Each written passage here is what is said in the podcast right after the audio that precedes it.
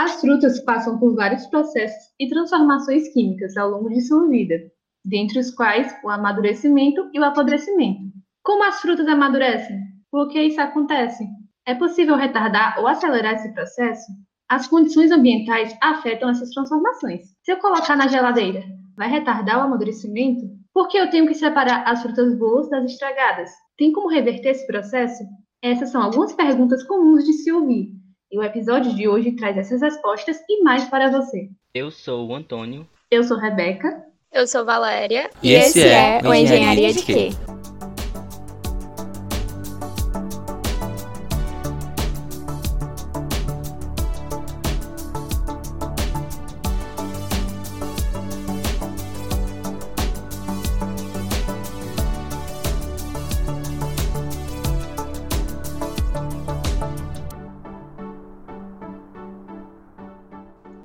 Trataremos de um tema muito presente no nosso cotidiano, as transformações das frutas. Para enriquecer essa conversa e tirar algumas dúvidas, chamamos a Claudilane Pontes, que é mestre em Ciências e Tecnologia de Alimentos pela Universidade Federal do Ceará e especialista em Biotecnologia e em Bioprocesso pela Universidade Estadual de Maringá.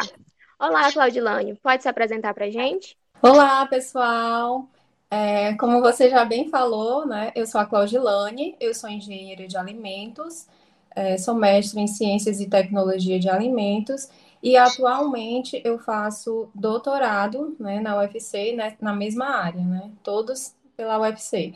E também sou a, uma servidora, sou servidora da UFC, né, lotada no Departamento de Engenharia de Alimentos. Para iniciarmos nossa conversa, gostaríamos de saber a definição de um fruto e qual a diferença entre ele e uma fruta. Então, a palavra fruto, ela é um termo botânico que se refere ao resultado do desenvolvimento do ovário das flores ou inflorescência de um grupo de vegetais conhecido como angiospermas, né? E esse desenvolvimento do ovário, ele se dá em consequência da fecundação do, do óvulo, né?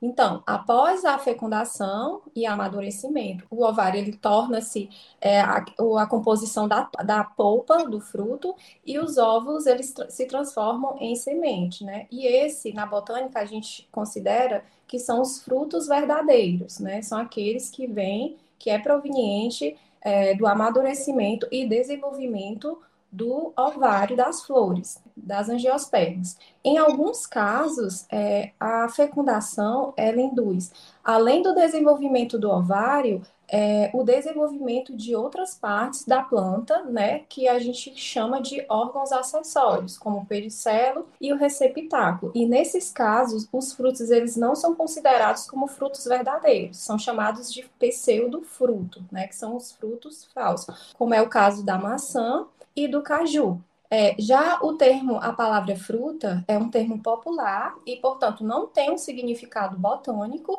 e é aplicada às partes comestíveis, geralmente suculentas e adocicadas, que se originaram da flor, mas que nem sempre veio, é proveniente do desenvolvimento do ovário. É, por exemplo, o caju, né, aquela parte polposa e suculenta que nós conhecemos, né, ela não vem do desenvolvimento do ovário da flor, né? Ela vem do desenvolvimento do pedúnculo. Então, botanicamente, o caju ele é considerado um falso fruto, né? Mas popularmente é conhecido como uma fruta, né? Porque é polposo e adocicado utilizado para elaboração de sucos e polpas, né? Outro exemplo que eu posso dar é o tomate.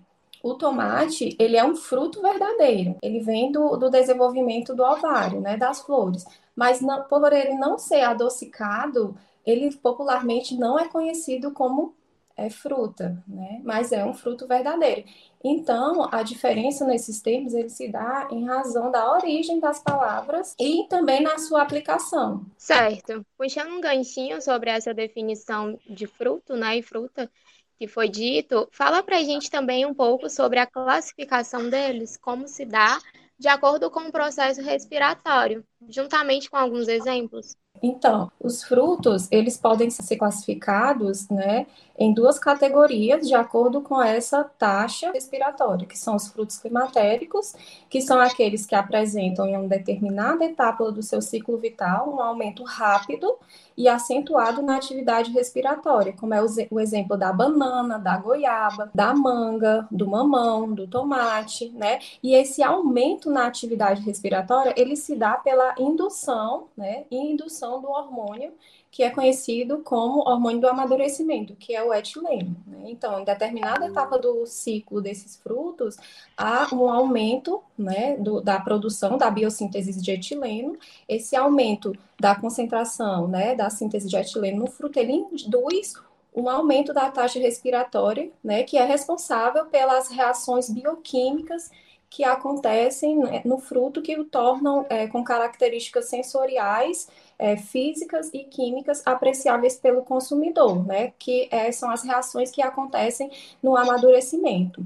Então, esses frutos, por esse motivo, eles podem amadurecer na planta ou fora da planta quando colhidos em desenvolvimento, né, com a maturidade desenvolvida, né? O outro grupo de frutos são os frutos não climatéricos, né? É, eles apresentam uma atividade respiratória relativamente baixa e constante, com ligeiro declínio após a colheita. Né? Eles não são capazes de completar o processo de amadurecimento quando colhidos maturos, né? E, portanto, eles devem ser, devem permanecer na planta até o final da maturação, ou seja, devem estar no estágio ótimo de amadurecimento comestível à época da colheita. É o exemplo dos frutos cítricos, a laranja, a tangerina, o limão e o abacaxi. Então, Claudilane, os hormônios vegetais, os fitohormônios, eles são mediadores do controle hormonal do fruto, atuando como promotores e inibidores do metabolismo e da promoção do amadurecimento. Quais são os hormônios responsáveis por esses processos? E quais os que mais se destaca e por quê? Você poderia falar um pouco para a gente sobre eles, sobre a sua importância e a sua forma? Sim, ó, como você bem mesmo falou, é, os hormônios eles são substâncias químicas que apresentam é, propriedades reguladoras em alguma etapa do ciclo vital do vegetal. E quando eles são produzidos, eles induzem uma resposta fisiológica importante para o desenvolvimento do fruto. Então, pertence a esse grupo de compostos cinco diferentes grupos que é o etileno, as auxinas, as giberilinas, as citocininas e o ácido abscísico. É, por exemplo, as auxinas, ela tem, um, ela tem um papel primordial e importante nas primeiras etapas de desenvolvimento do fruto, né? Que tá, as auxinas ela está envolvida no crescimento das paredes do ovário. As giberelinas e as citocininas, elas estão envolvidas também nessa primeira etapa né, de desenvolvimento do fruto, no crescimento e na formação do fruto a, até a maturidade. É, o ácido abscísico ele está muito relacionado na etapa de senescência, né? A etapa de senescência é aquela etapa final de desenvolvimento do fruto, em que ocorrem é, pri, é, primordialmente é, reações degradativas que acabam é, tornando o fruto impróprio pra, para o consumo, né? Então, é, o etileno, como eu já falei, ele regula muitos aspectos fisiológicos do crescimento e do desenvolvimento do fruto é, na maturação e também na senescência. Ele é o principal hormônio envolvido no amadurecimento, induzindo respostas fisiológicas no fruto que tornam o fruto, como eu já falei, próprio para o consumo. Por esse motivo, ele é um hormônio conhecido como hormônio do amadurecimento, né? um fito-hormônio conhecido como hormônio do amadurecimento. É um composto gasoso, ele é produzido naturalmente pelos frutos ele é um hidrocarboneto, né, de fórmula C2H4, que, quando produzido, ele se dissipa para, para o, o ambiente. Muitas vezes, é, quando a gente compra fruto, né, a gente utiliza é, esse método, é, esse composto em casa mesmo, sem mesmo nem entender o processo de amadurecimento e as reações que envolvem o etileno. Eu não sei se vocês já viram é, alguém ou em casa, é uma técnica muito antiga, né, que compra banana e armazena no forno ou em um ambiente fechado. Essa técnica é uma forma de utilizar o etileno produzido pelo fruto, né, para induzir o amadurecimento daquela fruta. É, e na fruticultura, o, o etileno ele é, é, utilizado, né, também de forma exógena, na forma sintética, quando se deseja acelerar o processo de amadurecimento dos frutos. Por exemplo, ocorre muito para o tomate, né? Muitos produtores, quando o fruto ele atinge, o tomate ele atinge um tamanho ideal, né? Eles, eles colhem esse fruto ainda imaturo, ainda verde, né? E esse método de colher o fruto ainda verde também é uma forma de aumentar o período de armazenamento do fruto, né? Então, ele colhe esse produto ainda verde, né? Tem um período de armazenamento maior e quando ele, ele comercializa esse fruto, ele utiliza do etileno sintético, né, para acelerar a maturação desse fruto, para que ele apresente, né, uma característica melhor para quem está tá comprando. E quando se deseja, é, falando também um pouco da questão da pós-colheita desses frutos, quando se deseja é, aumentar o, arma, o, o, período útil do fruto, né, durante o, o armazenamento, né, é, a intenção é inibir a presença desse gás, né, inibir as reações que ele induz. Então, se utiliza de alguns compostos, por exemplo, o MCP, que é o metilciclopropeno, que tem a função de é, inibir né, a ação do etileno, porque ele se liga a algumas moléculas, as moléculas que sinalizam a resposta desse, desse fitohormônio. Às vezes se utilizam também de absorvedores desse gás nas embalagens. Então, é, é isso. Como visto, além do etileno atuar como promotor do metabolismo do fruto, destacamos sua relevância nos fatores endógenos que estimulam a atividade respiratória, antecipando o amadurecimento do fruto. Antes desse processo, o fruto apresenta quais características? Então, a gente, para entender melhor, a gente precisa voltar um pouquinho, um pouquinho e entender melhor sobre esse ciclo vital que eu já falei dos frutos, né? Então, todo fruto ele apresenta um ciclo vital e esse ciclo vital ele pode ser resumido na, nas fases, né, nas etapas de crescimento, de maturação e de senescência. Né? A biossíntese de etileno ela ocorre na etapa de maturação do fruto, conduzindo ele ao amadurecimento, como eu já falei. Então, antes da biossíntese de etileno, o fruto ele está na etapa de crescimento, de desenvolvimento. Nessa etapa, é, as células elas estão aumentando de volume, né? O fruto ele está ocorrendo a biossíntese de constituintes então, ao terminar essa etapa de crescimento, o produto ele vai estar tá, é, com um tamanho ideal, né? Com um tamanho ideal, mas ele não vai estar tá, é, ótimo para o consumo, né? Não, não está com aquelas características é, de quando ele está amadurecido. Claudilânio, sabendo que o etileno é responsável por vários processos químicos no amadurecimento dos frutos, como foi dito anteriormente, podemos ressaltar a oxidação de lipídios, a hidrólise de amidos e a quebra das moléculas de clorofila. Gostaríamos de saber como que ocorre esses processos e o que de fato eles desencadeiam nos frutos, quando se tratando do aroma, do sabor, da coloração e da textura. Com relação à coloração, né, a coloração ele é um atributo fundamental é, de qualidade, mais que o que a gente, né, que nós consumidores, né, que chama mais atenção para a aquisição daquele produto, né.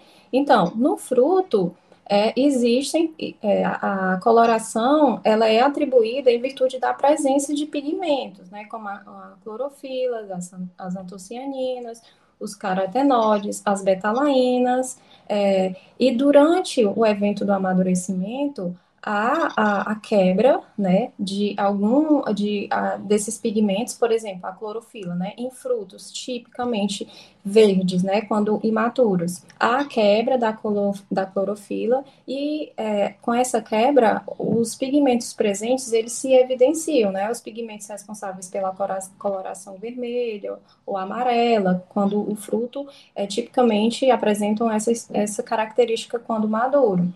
É, com relação ao sabor, o, o sabor é, ele está atribuído aos compostos, né, aos açúcares presentes. Então, durante o amadurecimento, né, a, a, a quebra de amido, né? E ao acúmulo desses açúcares solúveis, como a glicose, a frutose e até a, a sacarose, né?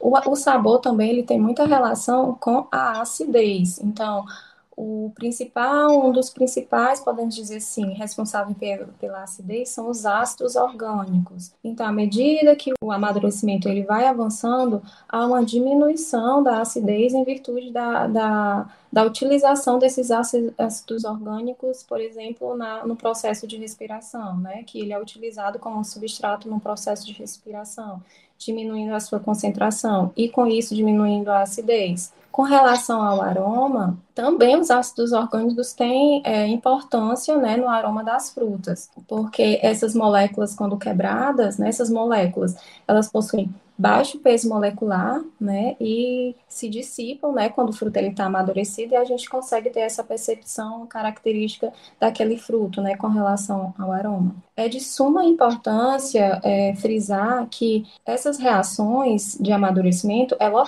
nos frutos, no entanto, ela não é igual para todos os frutos, né, cada fruto, cada cultivar possui é, o seu processo, o seu metabolismo específico. É, por exemplo, né, no amadurecimento de maçã, durante o amadurecimento, existe a, uma redução da, da concentração de ácido málico, né, do ácido orgânico, que é o ácido málico. Quando a gente vai ver o amadurecimento de banana, ao invés de ter uma diminuição desse, desse ácido, há o acúmulo, né? Então, isso exemplifica que não ocorre, essas reações ela não ocorrem de forma igual para todos os frutos, né? Que cada fruto tem o seu metabolismo específico.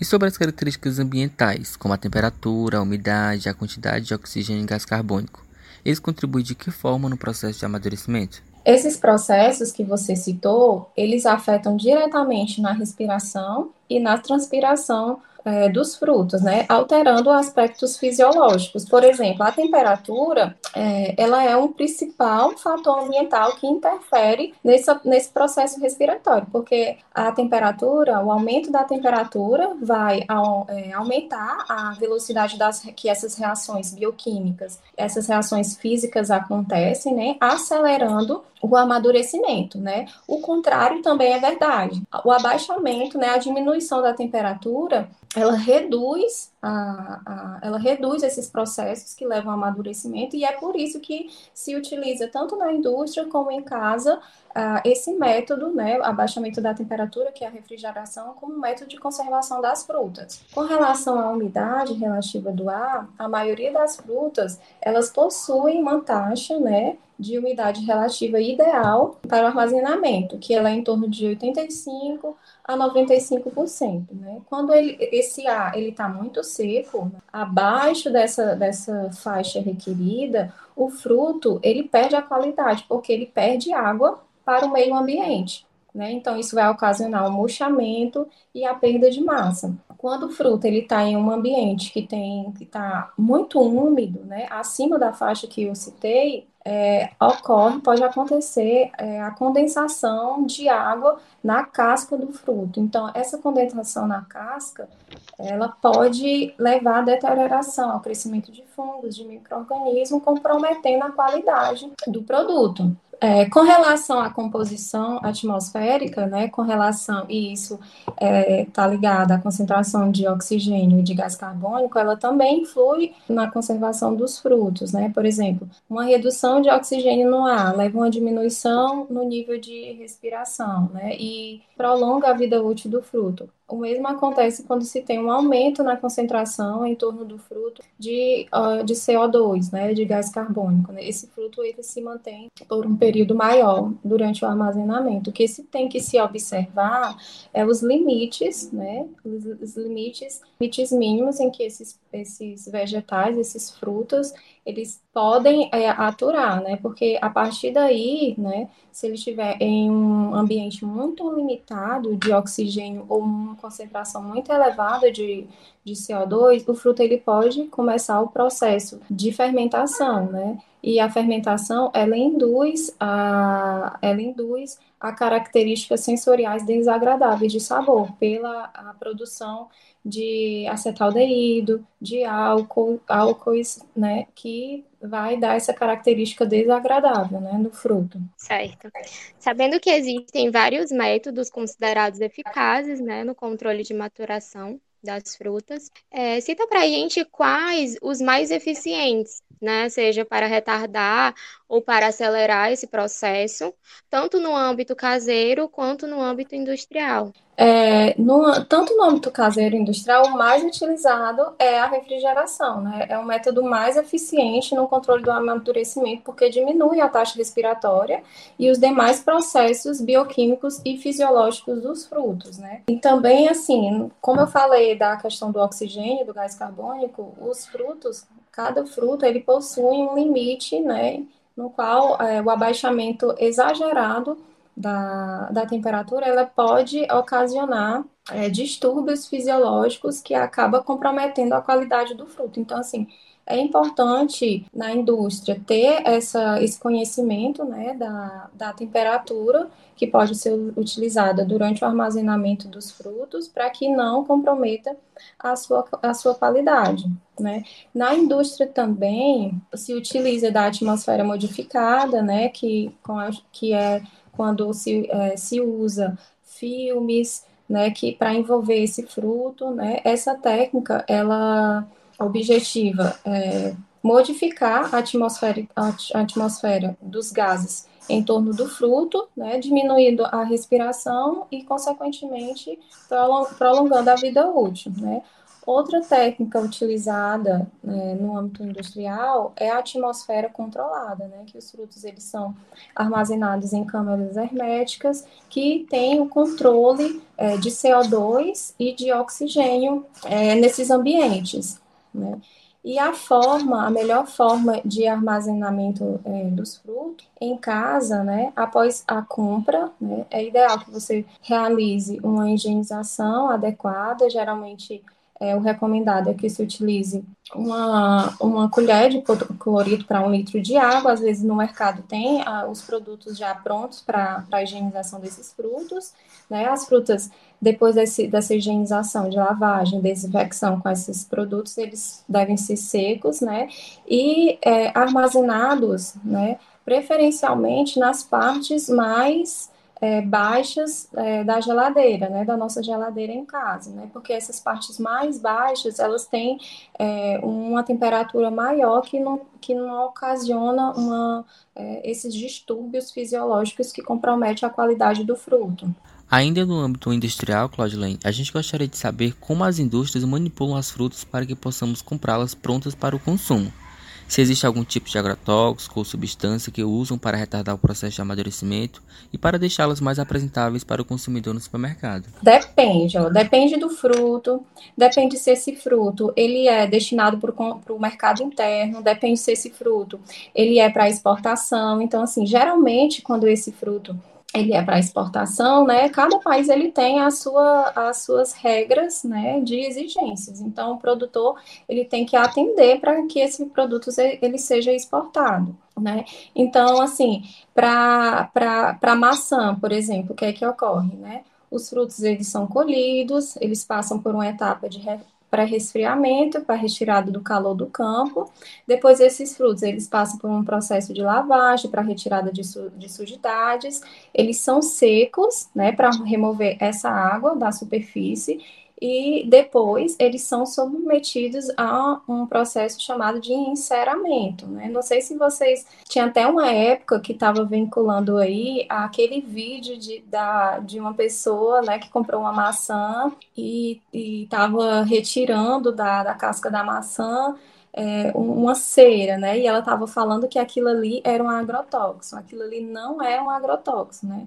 É um processo que se utiliza, né? Na, na, no manuseio de maçãs, né? Chamado de enceramento, que é a aplicação de ceras, porque na etapa de lavagem é, é, essa cera natural do fruto ela é perdida, né? Perdida durante a lavagem. Então, a indústria se utiliza desse método para proteger o produto né, e tornar ele mais apresentável para o consumidor. Não quer dizer, isso não quer dizer que aquele produto é um produto tóxico, não é tóxico, né? É uma forma que a indústria ela utiliza para é, melhorar a aparência e proteção do produto. E em relação às maçãs ainda, Claudilene, elas são colhidas maduras ou verdes? Porque elas já passam pelos processos industrial de colheita, de transporte, e quando chegam no supermercado ainda demoram para estragar. Aí entra a dúvida de algumas pessoas. Quando eu compro em casa, estraga bem rápido e no supermercado não. Então, como é que acontece para retardar esse amadurecimento das maçãs em específico? Sim, sim. É, a, esses produtos, eles passam, eles devem ser transportados é, em refrigeração. É, por exemplo, nos, nos, CDs, que são os centros de distribuição, que recebem esses produtos, né, essas frutas, e tem a função de distribuição para os supermercados, no CD eles possuem câmeras de refrigeração que armazenam esses produtos para diminuir esses processos, né? Para quando chegar lá no supermercado, né, quando for apresentado, exposto lá no, no expositor para o consumidor, aquele fruto não esteja com é, é, está em estágio de amadurecimento muito elevado. Então, existe né, o, o recomendado, não é, eu não estou dizendo que isso acontece, mas o recomendado é que se obedeça uma cadeia de refrigeração, né? Após a colheita, transporte em refrigeração, recebimento nesse centro de distribuição e armazenamento nesse CD em refrigeração. E quando chega nos supermercados, também os supermercados possuem essas câmeras de refrigeração que armazenam esses produtos até a hora de colocar lá no, no, no expositor. Né? Então, assim, é, é obedecida, né? é recomendado que seja obedecida essas, essas, essa cadeia do frio. Né? Geralmente, quando a gente tem, é, compra o produto, né? compra a fruta, e ela chega em casa e ela amadurece rapidamente, né? Então, é, já se tem aí uma, um índice, né? Uma indica que não se não se foi obedecido esse, esse processo, essa cadeia do frio. Entendi, professora. É, Claudilane, é, puxando essa questão né, das câmeras de refrigeração, é, como foi dito, cada uma é, tem um metabolismo diferente, né? Isso varia de uma para outra. E elas são é, reservadas juntos, tudo junto, assim? Sim, na experiência que eu tenho, elas são armazenadas juntas. Por quê? É financeiramente é, impossível ter uma câmera de refrigeração para cada fruto. Imagina só, para goiaba, para manga, para mamão, para tomate, não dá. Então, assim, o, nos CDs, no centro de refrigeração e também nos supermercados, né, as câmaras frigoríficas, elas são mantidas numa temperatura ali mediana, em torno de 7 graus Celsius, que é a mesma temperatura que a, né, que a gente tem na nossa geladeira, nosso gerador em casa, né? E essa temperatura mediana, ela é boa para a maioria dos frutos, né? Como o fruto, ele se mantém é, por um tempo muito rápido ali, é, passa por um tempo muito rápido, não fica armazenado durante muito tempo, né? Não se tem uma, um prejuízo, né? Com relação a essa temperatura que é utilizada. Então não acaba interferindo, né? No não, não. Que está sendo entregue para o consumidor. Não, certo. não acaba, porque a, aquela temperatura que é utilizada, né, ela é suficiente para a redução dessas, dessas reações. Certo. Não prejuízo né, da, do, da, da qualidade do fruto. Uhum. No nosso cotidiano, existem alguns mitos que são muito populares, como banana fora da penca dura mais, basta uma maçã podre para estragar todas as outras. Se colher os frutos verdes no meio do mamoeiro, os outros frutos empedram e dá doença no pé. O processo de amadurecimento é reversível? Você poderia nos falar o que de fato é correto afirmar?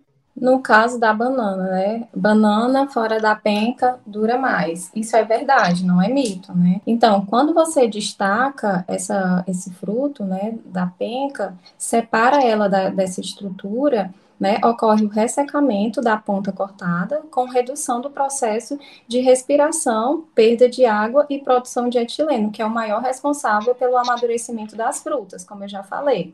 Com isso, é possível manter os frutos mais tempo na fruteira, separando eles, né? Até porque quando você separa, como é, eu já falei que a biossíntese de etileno, ela é uma biossíntese uma biossíntese autocatalítica, isso quer dizer o quê? Que quanto mais o fruto ele produz etileno, mais ele vai produzir e mais acelerado vai ser o amadurecimento. Então, quando você destaca, é você está é, tá impedindo que aquela fruta ela tenha um contato com alta concentração de etileno que é, está sendo produzida ali, com aqueles vários frutos juntos com relação ao moeiro, né, do empedramento, né, isso aí é, é, é, um mito, não é verdade, né? Esse empedramento do mamoeiro, ele ocorre devido a uma deficiência do solo de um mineral, que é o boro, né?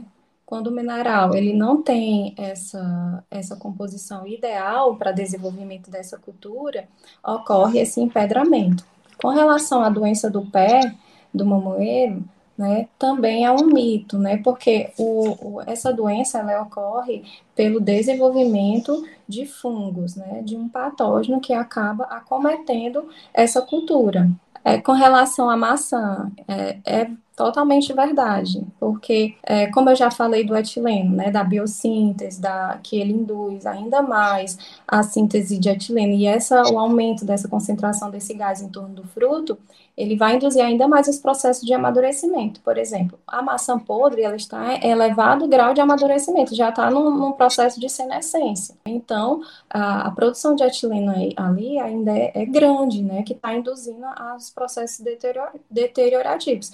Se na fruteira você tem um fruto que está no estágio de amadurecimento inferior, né, isso vai ocorrer a influência, vai induzir, essa maçã, ela vai induzir sim a, ao amadurecimento daquele fruto que está no estágio de desenvolvimento inferior. Com relação ao processo de amadurecimento ser ou não um processo reversível, né? Não é reversível, né? O amadurecimento é um processo irreversível. Quando se inicia, né, não dá mais para voltar para o processo né, com, a, a, com o estágio anterior que o fruto estava. Né? O que se consegue é reduzir essas reações a partir daquelas técnicas que eu já falei, que são utilizadas tanto na nossa casa como na indústria para reduzir os processos, mas que mas esses processos, quando ocorrem, eles não voltam, o fruto não volta à qualidade anterior. Entendi. Claudilane, Levando nossa conversa para um segmento mais técnico, gostaríamos que você discorresse brevemente acerca do seu projeto de conclusão do mestrado, no qual se trata do uso de revestimentos antioxidantes na prevenção dos frutos. Conta pra gente sobre os resultados obtidos através dessa pesquisa?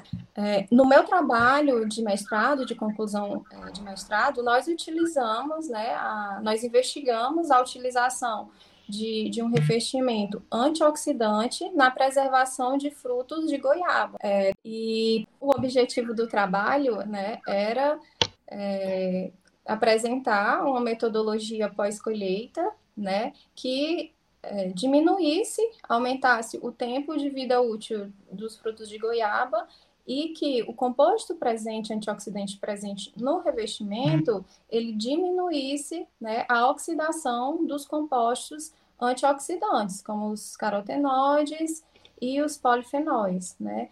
Quando o fruto, né, esse, esses compostos antioxidantes presentes no fruto, né, eles ele exercem função também de preservação, né, que são compostos antioxidantes, né, que diminuem né, as reações oxidativas envolvidas na degradação do fruto. Né? Então, nós conseguimos ver que a inclusão de, desse extrato antioxidante, que esse extrato antioxidante nós extraímos do, da fibra do caju, do resíduo, né, que vem, veio de uma indústria de polpa, né, nós utilizamos esse resíduo do caju, né, o caju, ele, ele tem um teor elevado de antioxidante, né, o pedúnculo, então, nós extraímos um extrato e utilizamos na composição desse revestimento. Então, nós conseguimos ver é, esse comportamento nos frutos de goiaba. Bom, chegando no finalzinho da nossa conversa, né, a gente gostaria que você deixasse uma palavrinha em relação ao que a gente abordou, ressaltando alguns pontos que não foi dito, alguma coisa que seja relevante. É, então, diferentemente da, dos produtos de origem animal, né, como acontece, como é o caso de leite e carne, os frutos eles continuam o metabolismo após a colheita, né, continuam seus processos degradativos, os processos de síntese, continua a respiração, então ele é considerado um produto perecível, né? E um produto vivo, né? Então, assim, é, é de fundamental importância é conhecer é, as características do fruto, né? Conhecer os processos fisiológicos e bioquímicos envolvidos, né? Para que técnicas e métodos e metodologias sejam é, aplicadas corretamente, né, para que se mantenha a qualidade desse produto por maior período de tempo, né, que ele, quando chegue lá no supermercado, né, ele esteja com uma aparência de sabor, de textura, né, ideal para a compra, né, para o consumo do, do, da gente, né, consumidores, nós consumidores. E eu queria agradecer, né, de novo o convite, né, parabenizar pelo projeto, né, em orientação da professora Caliana, e fico à disposição. Muito obrigada. Portanto, pessoal, chegamos ao fim de mais um episódio do nosso podcast, no qual discutimos um assunto muito presente e relevante nas nossas vidas, que é as transformações das frutas. Esperamos que tenham gostado e aproveitado essa oportunidade enriquecedora de aprendizado tanto quanto nós. Agradecemos também a presença da nossa especialista Claudilane Pontes e a todos os nossos ouvintes. E esse, esse é o Engenharia de Quê?